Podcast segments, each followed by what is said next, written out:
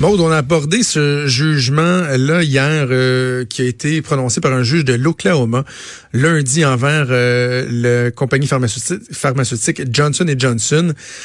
Il a euh, déterminé que ceux-ci avaient contribué à alimenter la crise des opioïdes dans l'État. Il les a condamnés à payer 572 millions de dollars. C'est pas la seule compagnie qui était visée. Hein. Avant même le début des procès, il y a deux accords qui avaient été faits avec deux autres groupes. On parle de 270 millions euh, avec Purdue Pharma. Ça, c'est eux qui fabriquent le, le fameux Oxycontin qui est comme une, une plaie.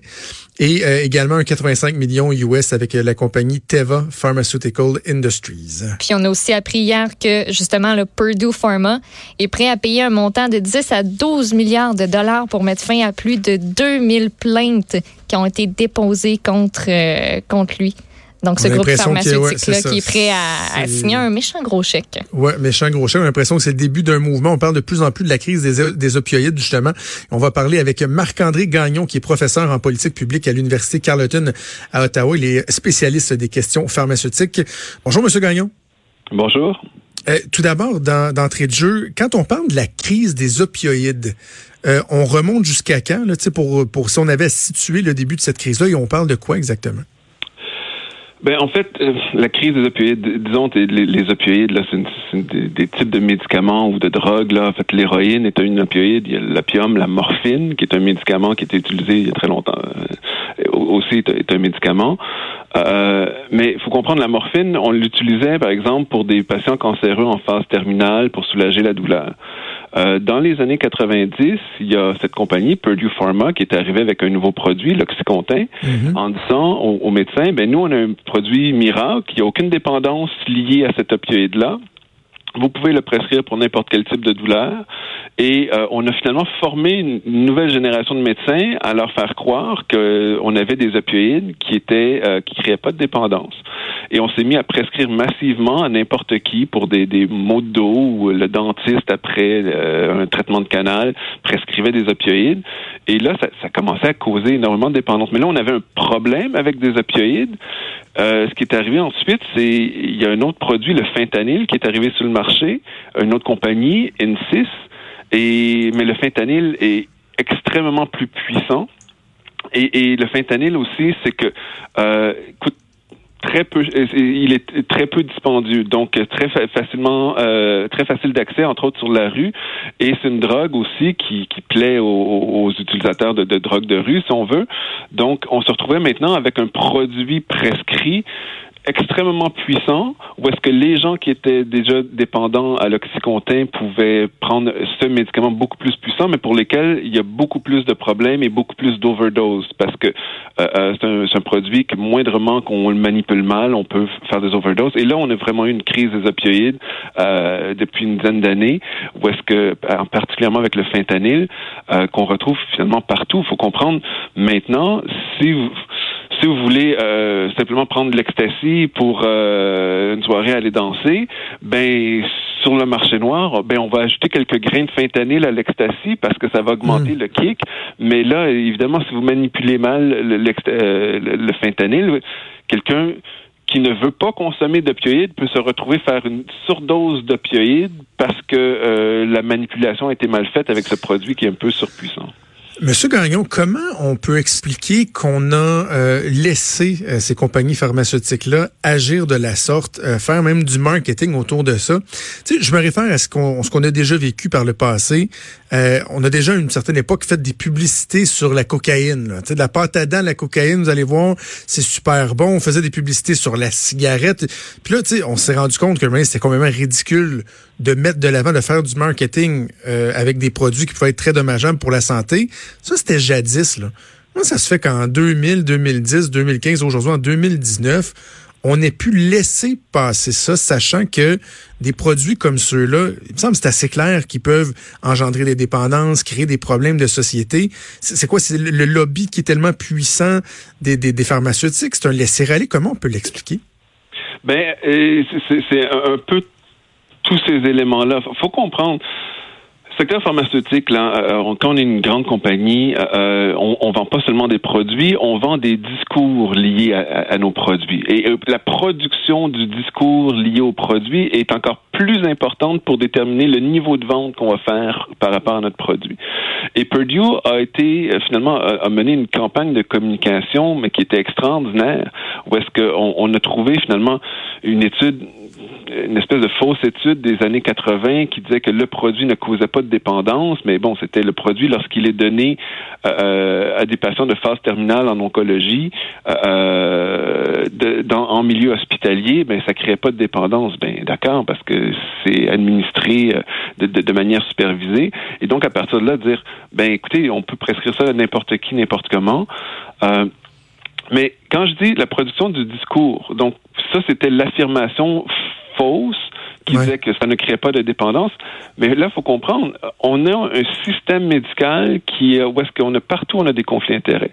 Donc, on s'est retrouvé avec euh, des leaders d'opinion euh, euh, financés par l'industrie. Donc, c'est grosso modo, c'est des médecins plus importants qui étaient financés par Purdue Pharma, qui allaient voir leurs collègues pour dire, ben écoutez, vous devez prescrire davantage. On, je ne sais pas si vous vous rappelez, dans les années 90, il y avait une espèce de campagne, tout le monde en a entendu parler un petit peu, c'était de dire, il y a un problème avec les médecins. Les médecins soignent les maladies, mais on soigne pas la douleur, comme si la douleur était pas importante. On prend pas hmm. vraiment soin du patient. Et donc, on, on, on essayait de, de, de, de, créer cette espèce de sentiment de culpabilité chez le médecin de mal soigner la douleur. Mais ça, c'était vraiment une campagne qui était menée par Purdue Pharma pour transformer la façon que socialement on réfléchit à la douleur et dire, ben, voici, on a ces nouveaux produits, ils causent pas de problème, donc euh, vous devriez prescrire davantage. Euh, oui, allez-y. Ben, en fait, ben, j'ai un collègue à l'Université de Toronto qui me disait, euh, lorsqu'il était dans son cours maîtrise doctorant sur, la gestion de la douleur, à un moment donné, je me suis levé en classe parce que la personne en avant qui donnait le cours était financée par l'industrie et le manuel que nous, on nous avait donné en tant que médecin en formation, le manuel était produit par la compagnie elle-même. Donc, quand je parle de, vraiment une formation des médecins, d'une génération de médecins à, à prescrire un peu n'importe quoi, ben ça, c'est un problème qui n'est pas juste la compagnie, c'est un problème de société où est-ce qu'on constate que les conflits d'intérêts devraient être normaux. donc, c'est vraiment en lumière la proximité euh, entre le corps médical et les pharmaceutiques. Puis on les, les, compagnies pharmaceutiques qui vont payer des congrès un peu partout dans le monde et tout. Donc clairement, il y, a un, y a un lien qui est malsain, mais en même temps, il doit y avoir, j'imagine, une certaine proximité parce que les compagnies pharmaceutiques doivent quand même sensibiliser euh, les médecins à des, à des, nouveaux médicaments qui sont sur le marché, que, que les médecins demeurent au courant de, de, de ce qui se passe, qu'on favorise une formation continue. Mais comment on peut tracer cette ligne-là puis s'assurer qu'on tombe pas justement dans, dans des trucs indécents comme ça? Ben, c'est la grande question. Et, le problème, c'est que cette ligne-là, peu importe où on voudrait la tracer, ça fait longtemps qu'elle a été franchie. Il faut comprendre, euh, dans, le secteur pharmaceutique, euh, le savoir médical, euh, les médecins, le savoir médical, c'est au niveau de la littérature scientifique, donc les grandes revues médicales qui sont en place. Moi, je suis une compagnie pharmaceutique. Je fais un essai clinique sur un médicament pour déterminer quels sont les bénéfices par rapport aux risques. Mais je fais un essai clinique qui est privé. Euh, les résultats de cet essai-là, ils sont privés. Donc ensuite, je prends les résultats que j'ai obtenus, je sélectionne quels résultats je veux voir apparaître dans la littérature scientifique et c'est ce que je publie qui va parler toujours des bénéfices du produit, alors que tout ce qui est effet secondaire du médicament, par exemple les risques associés, ça, ben, je, je choisis de ne pas en parler. Donc on a un système où est-ce que on produit du savoir sur les médicaments, mais on a une espèce de production sélective d'ignorance sur ces médicaments-là par rapport aux effets secondaires. Et cette dynamique-là fait en sorte que le médecin, même si on lit toutes les études scientifiques qui sont en place, mais la littérature scientifique, elle est biaisée pas parce qu'elle est ah mensongère, mais c'est on a sélectionné le discours qu'on veut voir apparaître. C'est une mission volontaire. Exactement. On met à l'amende Johnson Johnson pour 572 millions, même que la poursuite à la base, c'était 17 milliards de dollars. Là, Purdue Pharma est prête à signer un chèque d'un montant de 10 à 12 milliards de dollars. Est-ce que c'est vraiment ça la solution, les faire payer, ou est-ce que c'est seulement une, une partie de la solution? Ben, pour moi, c'est juste une partie de la solution parce que évidemment, euh, comme je disais, on a des problèmes structurels sur la façon qu'on produit le discours médical et comment est-ce que le savoir médical pour les médecins est créé lorsque justement l'industrie peut sélectionner euh, euh quelles vont être les données qui vont être rendues disponibles. Mais foncièrement, faut comprendre, on n'a jamais eu de, de d'exécutif dans une compagnie pharmaceutique qui s'est retrouvé en prison pour ces pratiques-là. Là, la, la, famille Sackler qui détient la compagnie Purdue Pharma, euh, je veux dire, sa fortune a augmenté jusqu'à 15 milliards de dollars dans les dernières années grâce à ce produit-là. Donc, une des plus grosses fortunes aux États-Unis a été créée en créant la plus grosse crise de santé publique, euh, euh, encore plus importante que la crise du sida dans les années 80.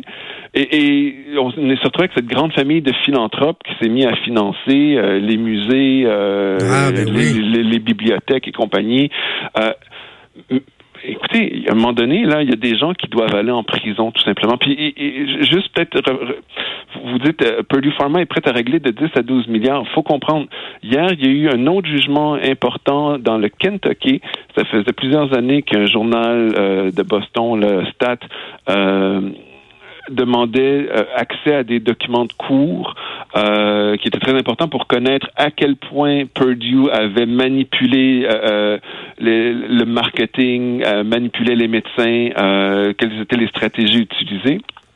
Et la décision d'hier, c'était de dire on donne entièrement raison au journal et on rend l'ensemble des documents publics. Purdue sont dans un mode panique complet parce qu'ils savent très bien que ça va être ravageur euh, ces documents-là. Et d'où la raison pourquoi moins de 24 heures plus tard, on propose, ben écoutez, on va régler, on va tout régler, on va mettre notre compagnie en faillite euh, et on va payer juste de 10 à 12 milliards. Euh, en même temps, il faut comprendre, la fortune de la famille sera à peine touchée par ça. Ouais, c'est ça. Euh, euh eux ont accumulé un pactole, ils vont garder ce pactole-là.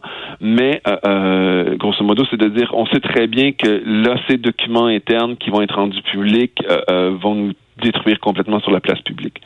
Rapidement, en terminant, M. Gagnon, là, on regarde euh, bon ce qui se passe euh, en Oklahoma, la situation là-bas. Si on compare avec le Canada, est-ce que la dynamique est, est, la même? Entre chez nous et euh, de l'autre côté de la frontière? Mais là, il faut comprendre, euh, l'histoire d'Oklahoma est un peu spéciale. Johnson Johnson, bon, c'est la plus grande compagnie pharmaceutique mondiale, mais c'est c'est un très petit acteur dans la crise des opioïdes, si on veut. Euh, mais étant donné que c'est la plus grosse firme pharmaceutique mondiale, c'est aussi la firme avec les plus grandes poches. Donc, euh, si on peut euh, euh, condamner Johnson Johnson, ben justement, euh, elle va être en mesure de payer. Euh, Purdue annonce qu'elle mettrait sa compagnie en faillite. L'autre compagnie, N6, qui, qui le fentanyl, s'est déjà mise sous la protection de la loi sur les faillites. donc, c'est très difficile de, poursuivre davantage ces compagnies-là parce que on sait très bien que financièrement, ça tient pas trop la route. Donc, Johnson Johnson, un petit acteur, mais qui, poursuit, un petit peu de manière qui est un petit peu disproportionné. On demandait 17 milliards. Il faut comprendre la pénalité la plus importante à une compagnie pharmaceutique auparavant, c'était 2,3 milliards. Fait qu'elle tombait à 17, c'était énorme. Euh, donc, pour Johnson Johnson, eux ont dit non, s'en va en cours euh, parce qu'on considère qu'on n'est pas du tout responsable. Mais bon, ils ont été condamnés ici, donc ils avaient quand même un rôle à jouer. Euh, faut comprendre, au Canada, la dynamique, c'est nous, on avait tout réglé pour 20 millions de dollars il y a deux ans. On avait dit, donnez-nous 20 millions de dollars et on arrête les poursuites. Ce, qui est, ce qui est ridicule, là. C'est des et, et, là, finalement, c'est la Colombie-Britannique qui a décidé non, ça n'a aucun sens parce que euh, Downtown Eastside à Vancouver est extrêmement touché par la crise des opioïdes. Là, ils ont dit non, non, nous, on, on se retire de ce règlement-là et on poursuit la firme comme il faut. L'idée, c'est que si Purdue fait faillite, euh, pour régler avec 2000 euh, litiges aux États-Unis, euh, ben il n'y aurait peut-être pas de sous pour pour le Canada à ce moment-là. Marc-André Gagnon, ça a été très éclairant, frustrant, mais éclairant de, de vous parler. Merci beaucoup. Au plaisir. Merci Marc-André Gagnon, qui est professeur en politique publique à l'Université Carleton à Ottawa, spécialiste des questions pharmaceutiques. Maude, j'ai accroché sur le fait qu'il disait que ces compagnies-là qui se rendent gonziliardaires, comme dirait mon ami Richard Martineau, après ça se revirent de bord, puis font de la philanthropie, tu sais. Mm-hmm. construisent des musées, construisent des bibliothèques. Non, mais quand on y pense, là, sont, sont, fantastiques, ces gens-là. Parce que la dépendance qui crée par la vente de médicaments, elle se transporte où après ça? Elle se transporte dans la rue. Parce que quand les, personnes accros ont pu, sont plus capables d'avoir des ordonnances, sont plus les moyens de se payer le real deal en pharmacie, ils vont aller acheter de la scrap dans la rue, faisant en sorte que finalement, ben, dans les rues, ben, il y a des gens qui sont drogués, qui sont maganés, qui sont pratiquement mourants, qui traînent un peu partout et ils sont vraiment fantastique. Il leur crée des, musées, des bibliothèques pour qu'ils aillent se coucher sur le bord d'un mur là, dans la rue ou aller faire un petit deal de drogue dans le fond de la ruelle à côté sur le mur de la bibliothèque. Ils sont merveilleux et surtout très, très, très, très, très, très, très pathétiques.